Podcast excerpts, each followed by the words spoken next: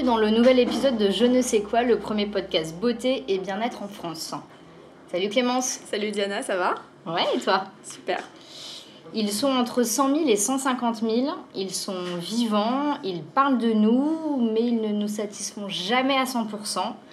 Ils, ce sont nos cheveux. Pour ce nouveau numéro, nous avons tenté d'en savoir un peu plus sur eux et surtout de savoir ce qu'ils disent vraiment de nous. Mais avant ça, sommaire. Alors, on va commencer exceptionnellement en fait avec euh, un invité de marque. Euh, on est très très fiers de recevoir Frédéric euh, ici. et on est exceptionnellement en fait dans son salon. Donc là, je suis un peu déconcentrée parce qu'il y a un très beau chien qui vient de passer derrière moi. Mais bon, voilà, il va y avoir des bruits de fond, des sèches-cheveux, etc. On a décidé de faire ça dans un lieu un peu vivant. On est entouré de mèches de cheveux, de produits, de mood board. Euh, donc euh, on va essayer de vous faire partager un peu cette ambiance euh, à travers ce podcast. Ensuite, on parlera de mes coups de cœur comme d'habitude et du crash test de Diana parce que c'est encore coltiné un petit crash test ce mois-ci. Donc j'espère qu'il vous plaira. Et on enchaînera enfin avec les nouveautés comme d'habitude. Pour parler cheveux, nous avions le choix, puisqu'il y a 83 000 salons de coiffure en France. Nous n'avons pas poussé la porte de n'importe lequel. On a décidé de faire comme certaines stars et de pousser euh, le salon de l'Atelier Blanc, qui est tenu par Frédéric Ménétrier. Et on n'est pas chez n'importe qui. Non, on n'est vraiment pas chez n'importe qui. Bonjour. Bonjour. Est-ce que tu peux nous expliquer un peu qui tu es? Oh, Qui je suis? Ça va être, euh, ça va être long. Alors, qui je suis? Je suis déjà coloriste, coiffeur. J'ai commencé en studio dans les années 90, puisque je suis né, bien évidemment, au siècle dernier. Euh, Comme nous. Comme nous aussi. Hein. Ça tombe bien. Et euh, je me suis assez rapidement, quand j'étais en studio, je me suis assez rapidement intéressé à la couleur. Et il s'avère que peu de gens l'avaient fait à l'époque, ce qui m'a permis d'aller assez vite, de faire euh, beaucoup de choses et d'intéresser aussi beaucoup de gens, parce qu'apparemment il y avait un, véritable manque. Et aujourd'hui, après, euh, on va dire quelques années d'expérience, j'ai euh, effectivement une, une, une, connaissance assez large de ce que peut être la couleur du début jusqu'à la fin. Alors du début, ça va être dans la conceptualisation d'une technique ou d'un développement d'une gamme de couleurs avec des industriels de la cosméto ou avec des services marketing où je vais pouvoir euh, les aider à, à, à, à, matérialiser leur idée ou même à, développer leur idée si elle n'est pas encore aboutie. Et euh, la matérialiser, ça va être déjà de leur expliquer euh, comment on peut arriver à traduire une couleur à, travers une image, parce que c'est pas parce qu'on a une couleur qui est bien précise, euh, je parle d'une couleur matérielle à appliquer, que on va obtenir obligatoirement euh, ce qu'il y a dans un tube via une image, d'autant plus que dans l'image, euh, comme tout le monde, comme chacun le sait, il y y a quand même la lumière. Et la lumière, évidemment, a des règles, le cheveu aussi. Bon, bref, on va pas rentrer dans le détail, je pense tout de suite, parce que ça va être un peu complexe et long, puis on risque d'ennuyer nos auditeurs. Mais c'est vrai que ce qui est intéressant, c'est qu'il y a une vraie nuance, enfin, du coup, ça, ça, tombe bien de dire ça, mais entre coloriste et coiffeur, en fait, que les gens ne sont pas forcément. tout à fait. Moi, j'ai tendance à, à, essayer d'expliquer aux gens en disant il y a le boulanger, il y a le pâtissier, c'est pas les mêmes métiers. Donc, il y en a qui font les deux, mais ça reste quand même des spécialités différentes, on est d'accord. On est complètement d'accord. Et euh, je, pour reprendre un petit peu ce CV, mais en, en, grand titre, donc euh, ça, a fait de, ça a fait de nous, euh, parce qu'on est une équipe, hein, je ne suis pas tout seul à faire, à faire cela évidemment, ça a fait de nous des gens, j'ose l'espérer, extrêmement pointus sur, sur la connaissance et le, et le, et le conseil autour de la fabrication de la couleur, que ce soit dans le monde de la cosmétique, dans le monde de la pub, de la mode et dans, dans l'image en, règle générale. Et donc on a voulu euh, élargir ça pour euh, continuer l'idée du début jusqu'à la fin. La fin pour moi c'est la femme, c'est la femme de tous les jours, c'est les, les, femmes qu'on peut voir. Euh, dans nos vies au mm. quotidien et qui sont autres que des mannequins, des actrices ou des gens qui passent à travers le filtre d'une image. Et moi, ça m'intéressait d'aller jusqu'au bout de cette chaîne de réflexion, c'est-à-dire être capable de, avec des gens dont c'est le métier de fabriquer de la couleur, après de fabriquer une image et de le voir porter. Et euh, c'est pour ça qu'on a, on a décidé d'ouvrir l'atelier blanc, qui est donc euh, un, un, showroom de ce que l'on est capable de faire à une plus petite échelle sur une femme qui va être, euh, elle, qui va porter ce qu'on va, ce qu'on va pouvoir faire, et, lui proposer. Et... Et, justement, euh, pourquoi euh, on, a autant envie de changer de tête? Est-ce que, est que finalement le cheveu, c'est la, la, chose qu'on peut le plus travailler? Qu'on a, on a des cheveux bouclés, on n'est pas satisfaite. Euh, on est brune, on a envie de devenir blonde. On a envie de passer au roux. Je sais pas si c'est vraiment une histoire de cheveux. C'est une histoire d'image et le cheveu fait partie de cette image. Mais euh, bon, là, on parle des cheveux parce que c'est le sujet, mais euh, pour, pour dézoomer un peu sur cette histoire de, de cheveux, je pense que c'est un ensemble. Une femme qui, ou quelqu'un, parce que je pense qu'il n'y a pas que les femmes. Oui, d'accord? Les hommes aussi ont des cheveux. La majorité, en tout cas. Ouais, tout à fait. Euh, cette, évidemment, cette envie de changement, elle, euh, elle, elle traduit un changement qui est au-delà de celui des cheveux, parce que souvent c'est un changement aussi euh, vestimentaire, de maquillage, de, de, de tas de choses. C'est vrai que les cheveux se transforment, mais le make-up aussi, le vêtement aussi. D'accord? Bon, après, on pourrait aller euh, dans, des, dans des domaines où on peut physiquement se transformer. bon, là, c'est encore autre chose, mais je pense qu'on est quand même dans le même précaré, quoi. Hmm. Donc, c'est un on peu... touche à son image. C'est un peu une manière de révéler son humeur, ce qu'on est. Mais complètement.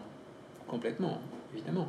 Et puis, comme on comme l'herbe du voisin est toujours plus verte, évidemment, on a des cheveux raides, on les veut frisés, on les a frisés, on les veut raides, on les a blonds, on les veut foncés, on les a foncés, on les veut blonds, bon bref. Et puis il y a et, aussi une, histoire d'identité, de, de, d'influence, de tendance, de mode, de qui va faire que euh, on a un modèle. Hmm. Et justement, est-ce que euh, ça t'est arrivé d'avoir une cliente qui arrive avec euh, la photo de telle ou telle star bah, ou autre et te dire je veux ça et de lui dire non, en fait, ça ne tira pas Bon, on le dit pas comme ça, c'est un peu violent Je suis diplomatique. je te recommande. alors, chez nous, on a la chance d'avoir notre type de cliente est assez. On a, on a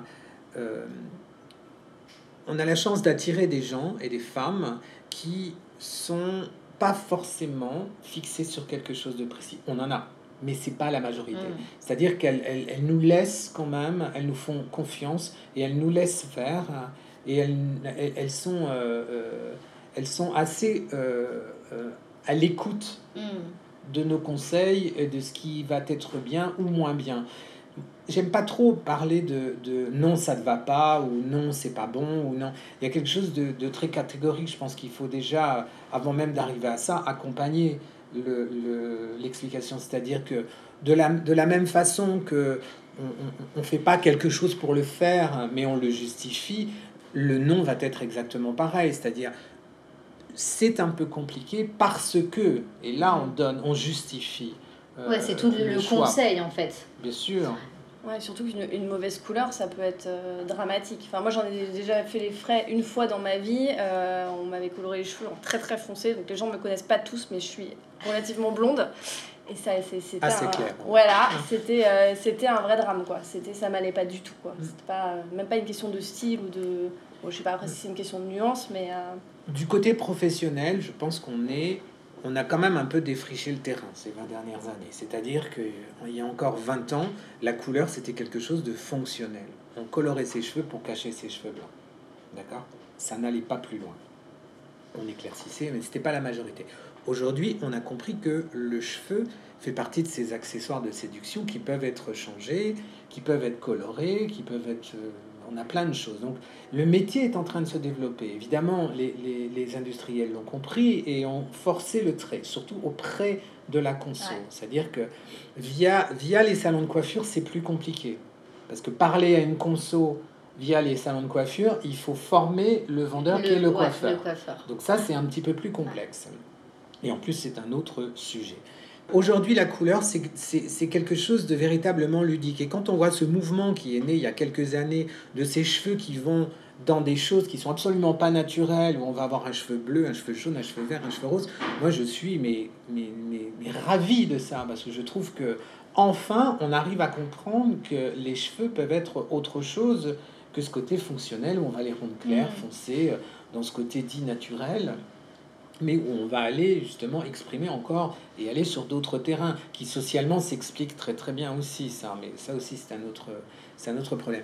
Tout ça pour dire que on, est aujourd'hui, même si on a un historique qui dépasse pas pour moi les 10-15 ans, euh, on est encore aux prémices de ce qu'un professionnel peut faire comme couleur. C'est-à-dire que on rencontre maintenant de plus en plus de gens qui savent travailler en, en- en tant que professionnel. Je ne vais pas parler de la conso qui achète son Ouais, pack sûr. Ça, c'est autre chose. différent. Bien que là aussi, on a, on a quand même de plus en plus plus de consos qui sont très, très, très, très bien euh, au, au- au- fait de ce qu'il Mm. faut faire et pas faire.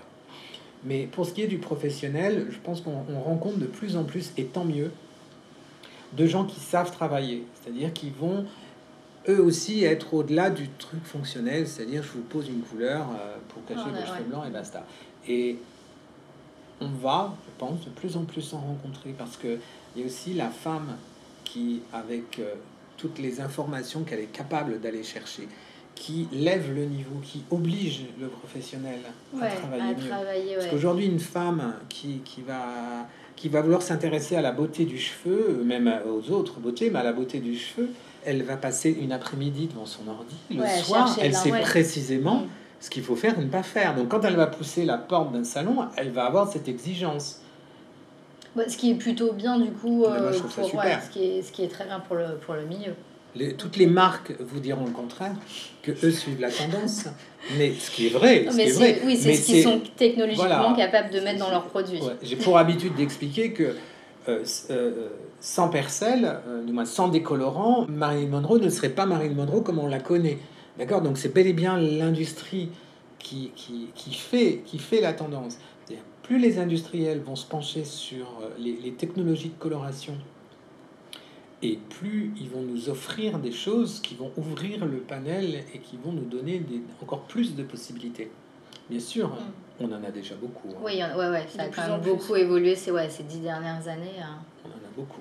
Mais c'est vrai que euh, le jour où un industriel arrivera, ou quelqu'un plutôt, arrivera à trouver une façon de colorer le cheveu à toutes les hauteurs de ton sans l'abîmer, comme peut faire un make-up, celui-là c'est le roi du pétrole. J'aimerais que ce soit moi. Allez, allez. C'est tout ce qu'on souhaite. C'est clair que on aura, on, a- on, on- on aura fait un grand pas parce que là, pour le coup, euh, on va pouvoir encore plus s'amuser parce que le- le- la problématique euh, euh, qui reste quand même euh, pour les gens qui se colorent, que ce soit par des professionnels ou dans le grand public, c'est la sensibilité du cheveu. Le jour où demain tu pourras être platine et que ça va rien faire à la, à la texture. Il y aura quelques Marilyn dans la rue. Oui, bon, maintenant elle s'appelle plus Marilyn, les filles qui sont platines, peuvent s'appeler Kim Kardashian. entre autres. Voilà. Mais c'est c'est chez toi que Kim Kardashian était passée Mm. Fait. effectivement au blond. hein. Et, et justement, euh, est-ce que tu vois dès le salon un changement, de, pas de personnalité, mais d'humeur, de caractère Bien euh, sûr. Ouais. Bien sûr, Il y a des femmes qui sont révélées par leur couleur, quoi. tout à fait. Soit, elle, oui, il y a, c'est un ensemble.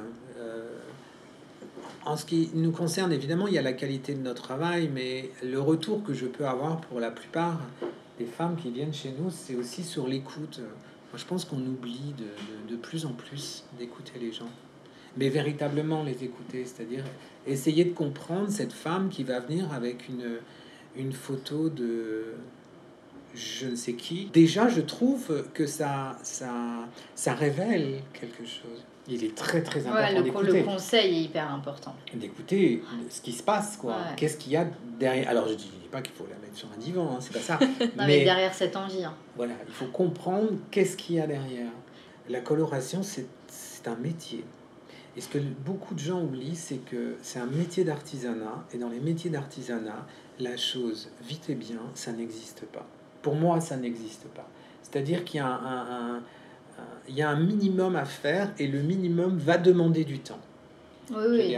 Euh, ça va être un peu dur ce que je dis, mais ils le savent parce que je leur dis régulièrement. Mais les gens qui fabriquent des packs colo, faire croire à une femme que l'achat d'un pack va la transformer au point de ressembler à ce qu'on lui vend, Et qu'en 20 minutes, c'est réglé. c'est super, marketing génial. Mais alors, ça va marcher sur certaines, sur des technologies qui sont euh, un peu in- in- in- intrusives.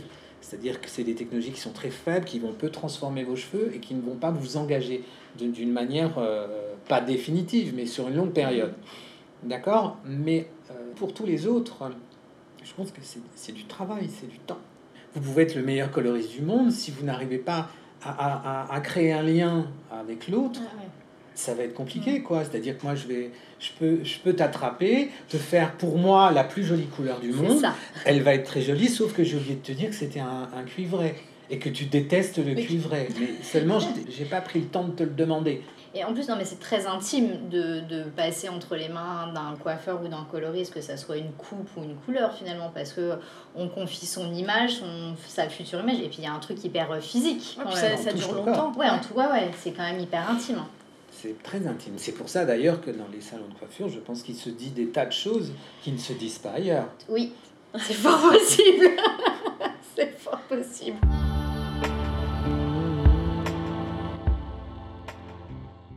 Et du coup, on va enchaîner avec euh, ton crash test, euh, Diana. Je suis partie à Londres il y a quelques temps et effectivement dans le métro elles ont toutes ce petit, cette petite boîte en métal ronde comme une boîte de cachou avec de la vasine et je demande à ma copine qui vit là-bas, je dis mais attends, euh, que, que font-elles Parce que la vaseline en France, on n'a pas le même. Voilà, euh, donc on va, on va évacuer le sujet tout de suite. En Bah fait, non, il y a on a que en hein. France où euh, la vasine Le a sujet est cette touchy. réputation un peu sulfureuse et le sujet un peu touchy.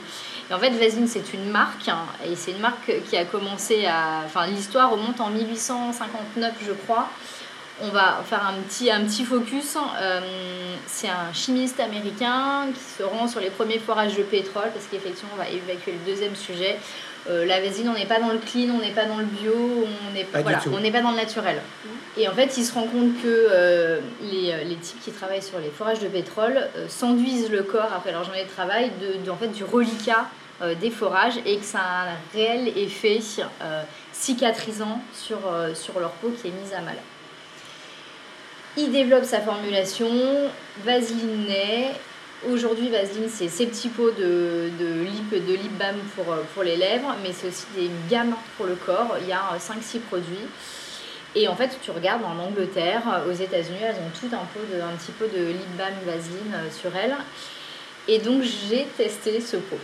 Alors, Alors, je me suis amusée à le sortir dans le métro. donc, c'était un peu comme il y a 10 ans, les premiers, euh, le premier épisode de 50 nuances de, gris. Les gens te regardent hyper bizarrement. Toujours est-il que l'effet, effectivement, est au rendez-vous. Tu peux en mettre tous les soirs comme un, comme un baume, dont on, enfin tous les baumes dont on a déjà parlé dans je ne sais quoi. Et effectivement, euh, c'est assez efficace pour euh, réhydrater les lèvres. Parce qu'en fait, euh, il y a une bad presse un peu sur les produits à base de pétrole, alors qu'en fait, c'est un vrai rôle de, de bloquer en fait euh, l'hydratation ouais, dans ta peau il y a une fonction barrière. Alors, on, on se rassure, hein, c'est pas du pétrole qui est mis euh, par louche dans les, euh, dans les petits pots. C'est un pétrole qui est filtré, qui est cleané. Enfin, voilà, en fait, c'est du. euh, c'est assez, c'est assez clean. Mais après, ça reste, c'est pas, absolument pas quelque chose de naturel. Et euh, ce que je trouvais Pas aussi. le pétrole, c'est naturel. Oui, c'est naturel, effectivement. Je me permets. mais- Non, et ce que je trouvais assez intéressant dans euh, l'histoire de, de Basine, c'est que finalement, ils ont un programme euh, d'aide aux personnes justement dont la peau est mise à mal. Ils sont partis, euh, voilà, on aide les personnes qui sont en difficulté, euh, voilà. Euh, euh, psychique, on aide les personnes euh, qui, souffrent de la faim, mais euh, ils se sont rendus compte, ils sont associés à une association, ils se sont rendus compte qu'on n'aidait pas les personnes qui avaient un vrai mal-être cutané. Et ils aident notamment, ils ont un programme d'aide aux réfugiés qui débarquent en Grèce. Ils aident, ils ont aidé les Indiens et le Népal après les, après les, les tremblements de terre, parce que justement les peaux étaient mises à mal, ben, dans le cas des réfugiés, par, par la traversée en bateau, par le soleil. Et euh, il y a quasiment 3 millions de personnes qui ont été aidées euh, grâce, grâce à la marque Vaseline. Et je trouve ça en plus plutôt euh, une jolie histoire, au-delà du bénéfice peau. Bah, comme quoi, comme on le dit souvent, la beauté, c'est pas si futile hein, finalement. Ouais, Très clairement. C'est un peu notre Donc c'était mon, euh, mon crash test si vous allez aux États-Unis ou en Angleterre, ça coûte vraiment pas cher. Les petits pots, euh, les petits pots de lip balm, euh, il y, en a- il y a quatre, il y a quatre Le naturel. C'est un peu leur labello local, quoi. Ouais, c'est leur labello. Il y a le naturel, il y en a au beurre de cacao qui sont plutôt bons, il y en a aux fruits rouges, et il y en a à l'aloe vera. Et alors pour le coup, le pot dure assez longtemps. Milan.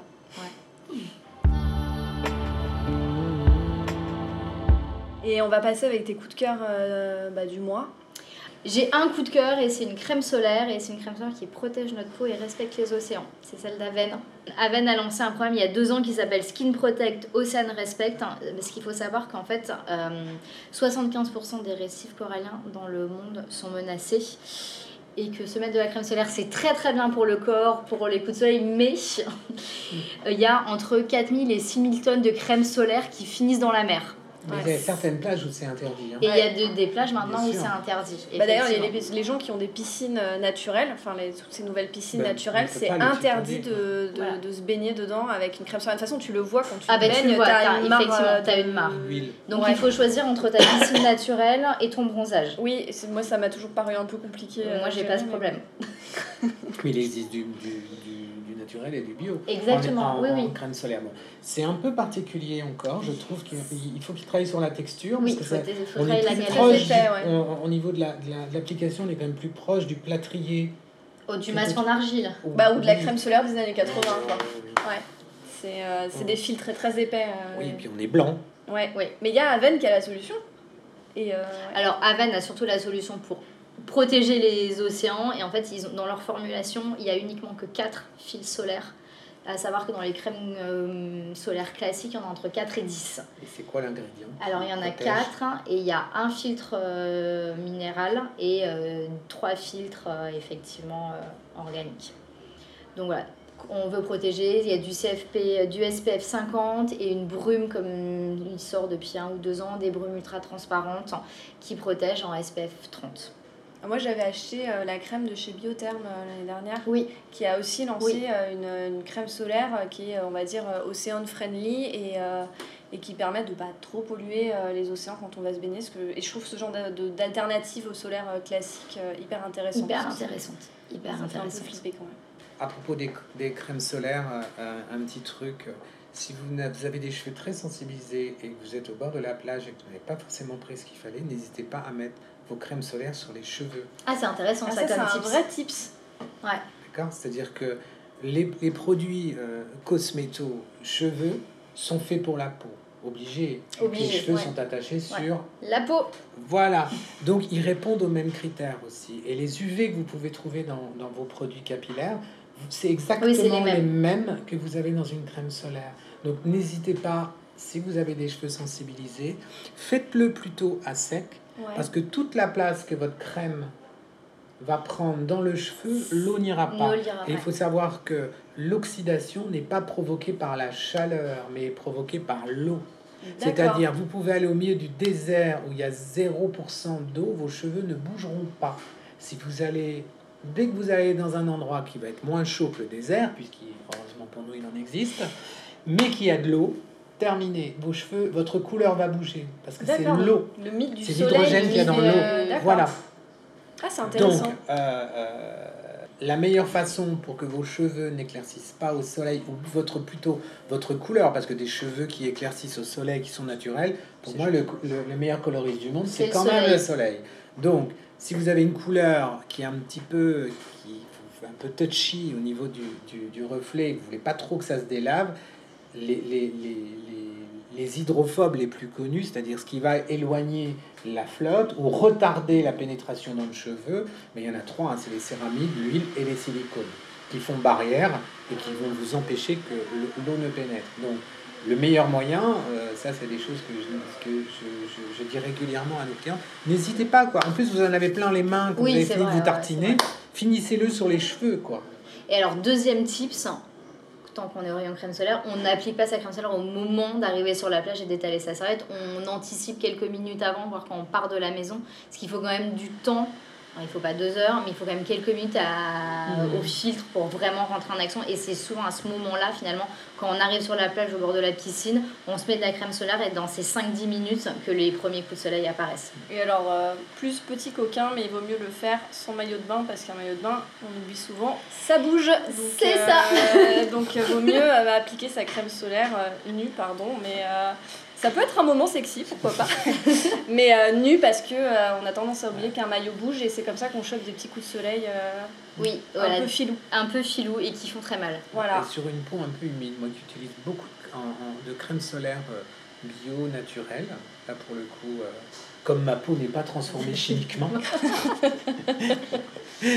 j'ai remarqué qu'effectivement une, une peau humide absorbe beaucoup mieux les produits Mhm. solaires qui sont naturels, puisqu'il y a une base aqueuse une- qui est oui. beaucoup plus importante que dans, une, que dans un produit qui est trop chimique, et du coup ça pénètre mieux. Alors vous ressemblez certes à quelqu'un de, de très très blanc, hein, c'est un peu frustrant, que vous avez- ça fait 15 jours que vous vous faites cramer pour avoir ce, ce, Ce. Ce hâle, ouais. légèrement allé, c'est entre aller et, et, et crevis à nage quand même, en ce qui me concerne. hein. Je reste très longtemps sur le rouge. Et euh, effectivement, vous mettez ce truc blanc qui couvre. Bon, maintenant, ils sont de moins en moins. Moi, j'ai connu les premiers. Oui, non, il y a eu des vrais où, euh, progrès pour arriver à bouger sur la peau, c'était tout un programme. hein. Aujourd'hui, ça va beaucoup mieux. Et quand on a une peau humide, pas mouillée, hein, humide, Humide. le produit pénètre tout de suite. Bon à savoir. Bon, bah, je crois qu'on est tous prêts pour les vacances. hein. c'est parti. la beauté aussi. Peau, je veux dire. Écoute, on cherche un chroniqueur pour l'année prochaine, Frédéric. en tout cas, merci de nous avoir reçus à l'Atelier Blanc. Mais avec grand plaisir. On était ravis. On était ravis. depuis le temps qu'on avait envie de venir. Voilà, on vous retrouve rapidement pour un prochain podcast. Comme d'habitude, vous nous retrouvez sur iTunes, sur aux licences, mais aussi maintenant sur SoundCloud. Je sais pas si je le dis correctement, avec un petit accent euh, Frenchy, ma spécialité.